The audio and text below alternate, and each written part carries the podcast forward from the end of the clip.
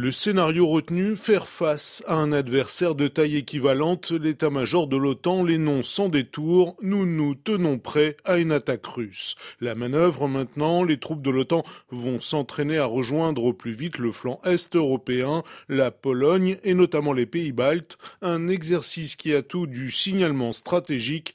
Guillaume Garnier est spécialiste de l'OTAN à l'Institut français des relations internationales. Vous avez prononcé le mot, hein, tout exercice de cette ampleur implique nécessairement euh, une dimension de signalement stratégique, c'est-à-dire qu'on dit quelque chose euh, à l'adversaire potentiel. Six Defender, c'est quand même 90 000 euh, hommes qui vont être concernés par cet exercice, hein, qui s'étale de février au, mois de mai. Donc c'est une masse assez considérable.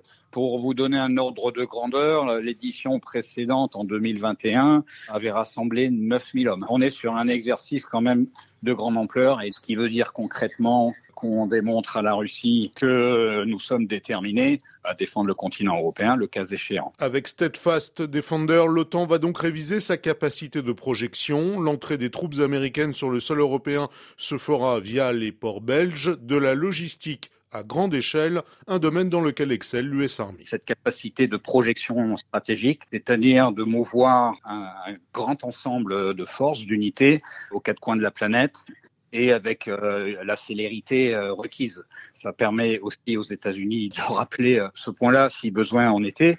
À ce niveau-là de matériel, de compétences, de savoir-faire, il n'y a que les Américains, évidemment, qui peuvent se le permettre. L'Alliance renoue avec les grandes manœuvres de la guerre froide. Par conséquent, Moscou ne pourra donc pas rester inerte face à un tel déploiement de force à ses frontières. Guillaume Garnier. Ils répondront au moins en termes de stratégie de communication. Des messages qui sont délivrés par médias interposés, c'est quelque chose qui se planifie et qui est soigneusement calibré. Donc il y aura un narratif, un discours russe en réponse et au vu de l'ampleur de cet exercice, probablement qu'ils utiliseront la thématique de la provocation. Et nous, de notre côté, les Alliés, il y aura également une stratégie de communication pour expliquer les buts de l'exercice, les attendus. L'armée russe est également coutumière de ces exercices XXL dénommés Zapad. Ils ont lieu tous les quatre ans et le dernier en 2021 avait rassemblé 200 000 soldats.